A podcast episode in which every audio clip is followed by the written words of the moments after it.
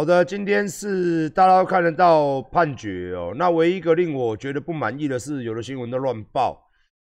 那我从去年八月二十八号中枪到现在是七月七号哦，将近十一个月的时间，终于判决一审出炉啦。我跟大家解释一下哦，其实，在呃，我看到我刚 FB 有 po 一个判决书嘛，那在判决书下，在判决书下面就是有的人认为就是说，嗯。司法不公啊，哦，怎么样啊？当然啦，哦，这个谢谢你懂内哦，嗯，当然，我觉得还是太过轻。那这个部分呢，首先我们翻开他的这个判决书，哦，来，大家给我看一下啊。哦，等等我一下，稍等，稍等一下啊。好的。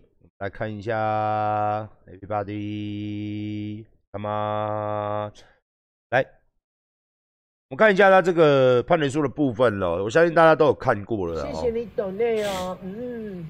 那跟我这件事情有关的呢，就施俊吉、刘成浩哦，然后他们其他的帮派组织的成员是因为还有另案哦。那你可以看到，他就是，我先讲一个东西了哦，什么叫做？什么叫做什么叫做呃劳动强制劳动哦？他们所有人都被判一个叫强制劳动。那强制劳动其实就是以前的管训，那现在强制劳动呢，非常的不好关哦。就我问我律师，强制劳动就是不算刑期，不得假释哦。你要先下去工厂工作三年，然后很硬呐，听人家讲是不好关，然后累啊，嗯。哎，然后呃，就是说，希望大家哦可以支持阿管的决定，就是说我针对于枪击案刑刑度的部分，我还要再上诉哦。这个点我们留在当当等下来讲。那施俊吉他这样加起来是十八年六个月哦。那刘成浩开枪开我的那个是十六年，十六年哦。那我的罪来说，一个是判六年。有开枪打我的那个是杀人未遂五年，有呃，他持有枪支四年，所以是四年加上五年是九年，九年再加上劳动是十二年，哦，加上劳动是十二年。那关于这个部分呢，就是我常常在讲的哦，台湾的刑度在刑度方面呢，它上面刑度虽然是杀人未遂十年以上，哦，什么什么几年以上。但是我觉得杀人未遂这条罪呢，杀人未遂这条罪呢都太轻了。杀人未遂只判五年以及六年。关于这个部分，我会再上诉哦。然后我跟律师交换的，今天跟他律师交换的答案是，关于杀人未遂这一条上诉应该是可以成哦，应该是可以再加重，没有问题。然后民事庭的部分，因为刑事加民事嘛，民事庭的部分我们求偿是两千万元整哦。谢谢你懂的哦，嗯，我们酋长是两千万元整，两千万元整哦。那两千万元整呢，它会有什么样的不好关呢？就是说大家知道嘛，你在监狱里面，不是人家会寄钱给你吗？或者说你自己下工厂，你可以赚钱嘛，对不对？在里面买，里面有卖一些零食嘛，泡面嘛。那他们关了这二十几年呢，这个是零，也就是说他们赚了一分一毫，以及外面你只要有人寄钱进去他的户头。我们都会要求法官进行假扣押哦，把他钱扣给我，因为民事是也一定成嘛，因为他打我，我们的诉讼是一定成的，一定成立的，只是到时候判多判少而已。所以他在关关到他哦，我们打我们打个比方，我们打个比方哦，关在里面，关在里面，他所有人所有谢谢斗内哦，我先讲完，所有人只要寄钱给他都会被扣，所以他在里面是。从进去到出来是不用是不用买东西吃的，买不到哦，买不到，哎，所以我会扣他们哦，我会把他们扣，对，这个钱我们一定会扣掉，求偿他两千万。那在劳动服务的方面，他是是不得假释，不得假释哦，不得假释的东西。所以说，还有我看到有一些人说二分之一哦，其实的观念是不对。我先跟各位报告一下，据我们去查呢。这个施俊吉至少还有五年到六年左右的假释期，所以他这一次应该要关到二十五年左右。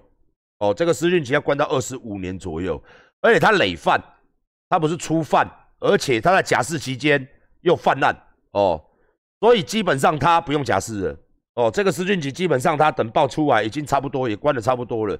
三分之二开始报，人家会前前后要四次嘛，这四次时间差不多又再加四年进去，所以他应该是关到期满出来，因为他前科太多，累犯，累犯就不好就不好关哦，也不好假释。那他现在年纪比大馆长一岁嘛，出来的时候已经七十九岁，七呃已经六十九岁到六十八岁左右。如果他没死在里面的话啦，没有关死在里面的话啦，有很大的几率我们猜是会死在里面，因为六十几岁的嘛，啊出来混身体都不好嘛，也不运动嘛，整天喝酒吸吸毒嘛，对不对？身体也不用想多好，所以他在里面要关到二十五年哦，二十五年上下了，然后再加上我先跟大家报告，他后面还有案，这一群人后面还有其他他案，我先跟大家报告哦。这后面还有其他的案子，这后面还有其他的案子，大家大家稍安勿躁，因为他们犯超多条的，还有另案再开庭，跟他们这个会长叫小宝的啦，哦，警察都跟我们讲了，后面会办他了哦，已经包含着调调查局、国安局，哦，都在查，其目的还是在查后面的真凶。那现在再接下来就是换小宝了哦，这个请警方给馆长，哦，你们答应我的嘛，对不对？请检，请检察官，哦，这个东西我一定要申诉到司法部，哦，司法部长那边去，我一定会申诉的。你这样子，虽然他们还有另案呐，还有另案呐，他们这一群人还有另案，你看他们犯多少案？这样就这样了，他们还有另案，还有另案哦，哦，还有另案，我再跟大家报告一下，还有其他的案子。但是在这件来说呢，我们就一定会继续。去诉讼哦，很多人都说，哎，他们会上诉，他会上诉，我也会上诉哦。那我相信这件事情是笃定的，因为我就真的被差点死掉嘛。然后应该是没问题哦，我们的律师说应该是没问题。然后跟大家报告一下哦，这是黄国昌的脸书哦，才可以做到这样的地步，真的谢谢我们国昌老师。那我给大家看一个东西。那现在就差这个嘛，还有这个邵伯杰嘛，这个是他们首脑嘛。到现在为止，警方还没有抓，检察官还没有开始起诉他。我请台湾的警方跟检察官务必给他给台湾民众一个信心哦。我们常跟侯大哥常讲一句话，哦，就是要给我们一个给新台新北市一个最好的、最有法治的一个城市。那蔡英文总统也是说，我们绝对要针对这个。苏贞昌院长也是说，我们要打击黑帮犯罪。那我想请问一下哦，我想请问一下，我们的不管是地方的，或是说中央的一些大老大，像我们蔡英文总统啊，或者说我们法务法法务部长啊，或者说苏贞昌啊，行政院院长啊。哦，因为你们是管行政署的，你们是管司法部的哦。关于这个，我当然如果侯友谊他可以管的话，我真的很想，因为到了法院之后，侯友谊他就没有权利了嘛，哦，都是变中央的职权了嘛。因为检察官跟这个司法官跟法官是属于中央在管理的哦，也就是所谓的司法院。那司法部门哦，司法部部长哦，我想请司法部长以及检察长。关心一下这件案子，关心一下这件案子哦。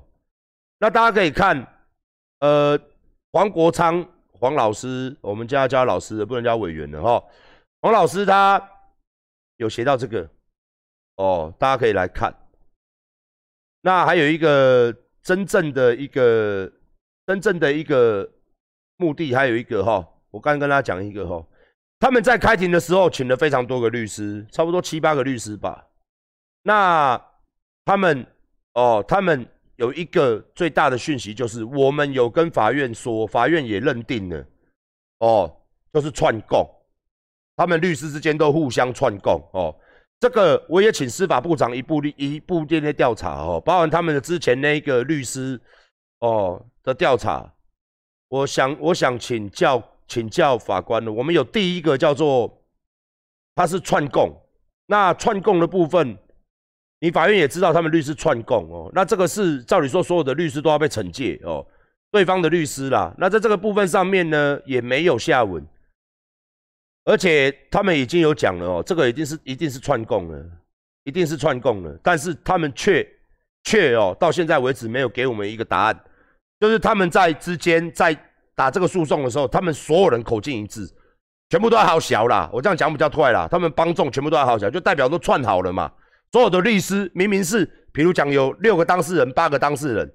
到底说八个当事人嘛，八个黑帮分子嘛，八个当事人，八个律师嘛，八个律师他讲出来的东西是不一样，结果他们全部讲一样，而且故事还被戳破。他们讲了一套故事，比如讲说白雪公主以妻爱人，就像当初那个刘成涛的律师哦，为什么帮他辩护？因为他打了九十九通电话，我是基于怜悯他，基于道义上哦，像这种好小的话，像这种好小的话，他们也充分的展现哦，黑帮律师嘛。哦，黑帮法院嘛，那时候就在法院，他们都串供，而且七个律师讲话都差不多，哦，就是把这个故事都串好了，啊，不是要杀他是怎样，啊，他们掳人勒赎怎样？这个东西呢，我看一下赖哦，这个东西已经我们也有提出上诉哦，这太扯了啦。其实，在法院串供的话是非常严重的罪。那到现在为止，我想请问一下司法部长哦，我要请问一下，因为蔡英文总统，因为司法部长，我不是要走政治面。请不要再把我抹成政治抹黑，我没有必要。我只是请蔡英文总统以及以及司法部部长，针对于杀人未遂只判五年，而且他是指挥的，你只判他五年，开枪的判六年，指挥的家中说，照理正常理说，我们去翻法条，你指挥的，你叫他去做的要加重其刑，也没有，反而指挥的人他判五年，然后呢，这个枪手判六年。哦，那所谓的司法正义到底在哪里？杀人未遂，开枪杀人未遂，拿自制手枪杀人未遂，指挥的人就是我叫你去做了，你把他干掉，只需要五年，只需要关五年。我叫一个人去杀人呐，大家想一下这个逻辑，我叫你去把他杀了，结果杀人未遂，结果哦我就五年。那如果以一般人来判的话，两年半就出来了。如果你没有前科的话，你叫一个人去杀人，虽然失败，你把他打的他妈稀巴烂。就像我现在身上都有，其实都有后遗症哦，我身上都有后遗症，结果很简单，两年半就出来了。这就是我们台湾的法律吗？这就是所谓的蔡英文政府的司法正义？这句话我讲骂了很多年了。我从二零一八年开始骂司法正义，小英在二零一六年就职，跟小英在二零一六年的政见也是司法正义，一直到当了第二任总统之后，司法改革到现在，司法改革都没有改，到现在这种杀人杀人五年了。五年了，未遂五年了，然后一个开枪的把他打成打成这样，八个弹孔，这样七个弹孔，八个弹孔，穿刺伤这样子，他妈的就判个六年哦。那现在是他们有前案前案在，有前科，而且还有另案在开。那如果今天如果没有嘞，他找一个白嫖的小子，找一个，当然你可以想见这个多可怕。所以我们的无论是我们的法院还是怎么样，我觉得都太过扯淡。所以才会黑帮横行嘛，大家都喜欢用暴力解决事情嘛，对不对？警察才会被人家笑，警察没警察抓人，法官放人嘛，警察抓了要死要活，结果他妈法官轻判嘛。所以我在这边有我的例子，再跟大家讲一次，这个事情是可大可小。如果你今天讨厌我没有关系，你不喜欢我嘛？但是在这种暴力犯罪、组织犯罪，他们已经组织犯罪也被起诉，大家可以看判决书。已经确定他是一个黑帮，而且组织犯罪来说，而且暴力犯罪来说，居然是这么轻的刑度。那谁愿意认真工作？大家都来混就好，大家都买把枪嘛。你至少可以，你一个你一你一个月三万块，一年三一年三十六万，你随便去拿把枪嘛，就恐吓人家，人家都给你几百万了。那谁他妈的鸡巴的愿意这样做？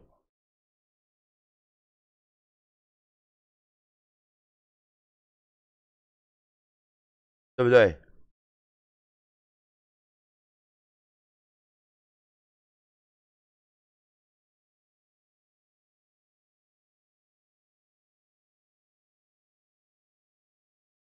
那可以扣，下工厂工作可以扣。讲，我一直在讲，我一直在讲一件事情，就是说，台湾的司法烂到一个，包含我最近被人家反了，我在讲一件事情，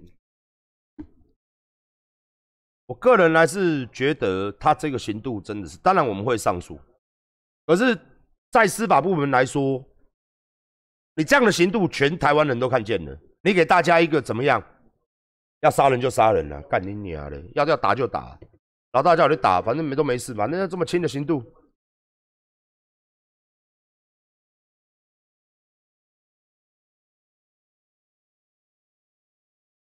这个问题，这个问题哦，这个问题哦，我们是不断的在思考了。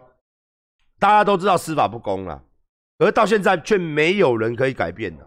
虽然现在有疫情来说了，大家重心都移往疫情了。可是台湾的这种层出不穷的这种开枪杀人啊，或者说他妈持枪啊、拥枪自重啊，你们政府到底要不要改刑度？一把自制手枪判四年，难怪大家都要拿嘛。一把自制手枪四年而已，大家都来拿枪啊，对不对？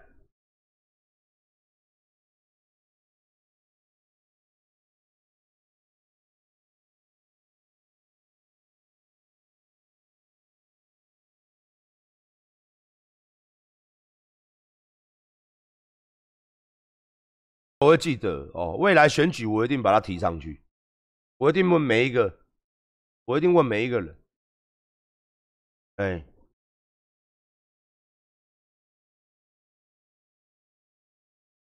为送去偷我嘛袂当来，直接讲我要去偷，你是咧讲哦，白痴！我说唔知影偷，偷唔简单，偷，偷就简单的啦，你爱偷甲无阮的代志，无好偷啦，偷，我当初就甲偌济人动啊。我身躯边偌济人买甲因用共我诶手法买甲因结，我就讲袂啊！看你啊，只要我拨一两千万出来，一堆人野手要甲因结，真正拍互死拢无要紧。哦，有诶厝诶较艰苦，你听有无？啊，讲要甲拍互死，你听，看要拍啥？互因即几个啦，啊，做一届拢我好死嘛，无要紧。问题阮就袂当安尼做啊！我说毋知影甲讨，啊讨毋简单，你娘咧，是毋是？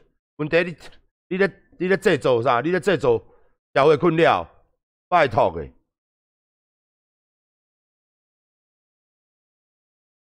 都唔简单，笨。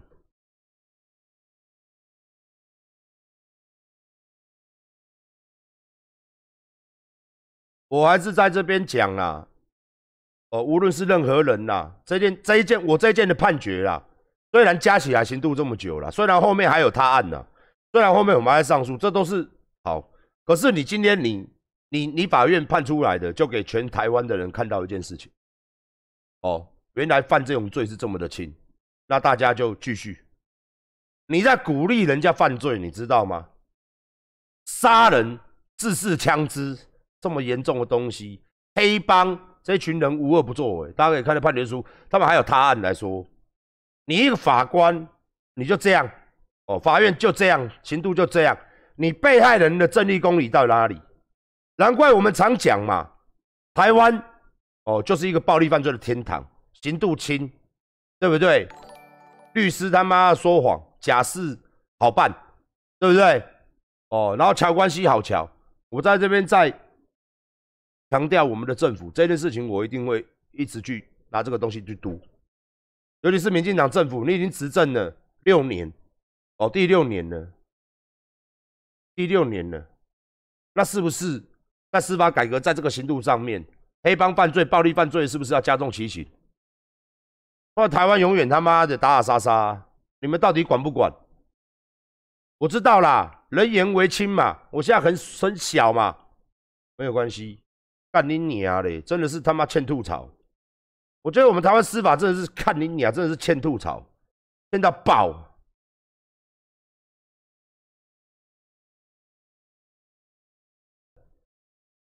如果你们有时间在那边，你逗我，我逗你，科批来科批去，侯友谊来侯友谊去，哦，蔡英文来蔡英文去，你们所有的立委在野的，还是执政的，你们他妈的老是不做一些对门人民有益的事情，无论任何人呐、这件事情跟所有的立委都有关系。有哪一个立委敢跳出来说台湾司法这个枪持枪制度，包含杀人制度、伤人制度，包含这些刑度都太轻了？谢谢你懂内哦，嗯，谢谢董内，没有。我昨天哦，跟我老婆老爹聊天，我们再聊聊别的事情。我的桃园那个检察官，你他妈真的也很扯。我们看了判决书之后，那个猫嘛，我在跟大家讲，台湾的司法就是这样。然后我这种没事就会被告一个妨碍名誉，这样，啊还会成。哦，我觉得你们都是喜欢修理有名的人呐、哦，猫的事情不起诉，我们判决书进来看呢，结果他里面判决书写怎样，你知道吗？他认为我们是认定错误，检察官根本没有看我们递出去的答辩状，他根本没看，他乱写，他那个那个不起诉处分书乱写。然后昨天我们接到一个，我老婆接到一个电电话通知，人家打电话给他，这什么事你知道吗？你们 PTT 的那些人听好了哦，听好了，哦，一样是我们告了这一个人，一样是这一个人，哎，另外一个女的也告他，也是买猫，也是告他诈欺，也是不起诉，跟我们两个收到不起诉处分书一模一样，同时间。我要请问你，PDD 挺他的人哦，或者说你们管黑挺他的人哦，你想一下、哦，我们跟这个女的不认识，这个女的才是他的朋友，之前跟他买猫的哦，然后我们告他之后，这个女的也告他，我们跟这个女的不认识哦，结果啊都告都告他诈欺，都是因为买猫的纠纷都告他诈欺，然后两个都不起诉处分书，那个女的她也收到了，她可能比较没钱吧，她就跟我老婆说，我这边可不可以有律师帮她写再议，就是上诉。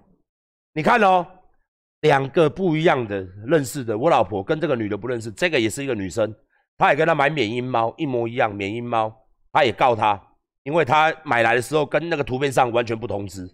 这个女的也告她，我们也告她，两个都不起诉。检察官啊，我们跟他不认识啊，这个人同时被两个人，又是因为卖猫的纠纷，两个人都告他诈欺，你两个都不起诉，我也不认识这个人，你我觉得这个检察官你是不是在偏袒，还是你跟他有关系？桃园地检的检察长，我严重怀疑这个检察官是不是跟这个卖猫的有关系？不然你们会做出这么瞎的判决，还是现在因为疫情的关系你们乱判？啊，两个，我昨天收到一个电话，我昨天接到一个电话，不是我啦，我老婆，就对方就开始在那边讲，我也告他，也收到不起诉，我有看馆长那个，啊也不起诉，啊乱七八糟，有够扯的，然后就开始跟我们讲，啊他也是买免疫，啊也是一模一样的情形。两个了呢，两不是我告，如果今天只有我的话，两个人告他的呢，两个人因为买猫都买到假的猫。另外那个女的告他诈欺，我也告他诈欺。哎，你们 PDD 不是很会查案底吗？去查他的案底啊！你要帮他讲话。你们下面留 PDD，他又另外一个同时间，我们同时间另外那个女的说她不起诉，我也不起诉，两个人都告不成。这样的一个检察官，这样的一个司法制度，两个人受害者已经两个人了。已经有两个人了，这个不是单一事件呢。我要请问检察官到底是在干什么东西呀、我我跟你讲，检察官很多很认真的，真的有，真的很认真的检察官很多啦。嗯，哦，那混的也不少啦。我真的觉得这个有够扯淡的。再加上我今天看到这个判决，我真的觉得这个台湾的司法制度，司法部长，我真的觉得他妈的，看你啊，真的是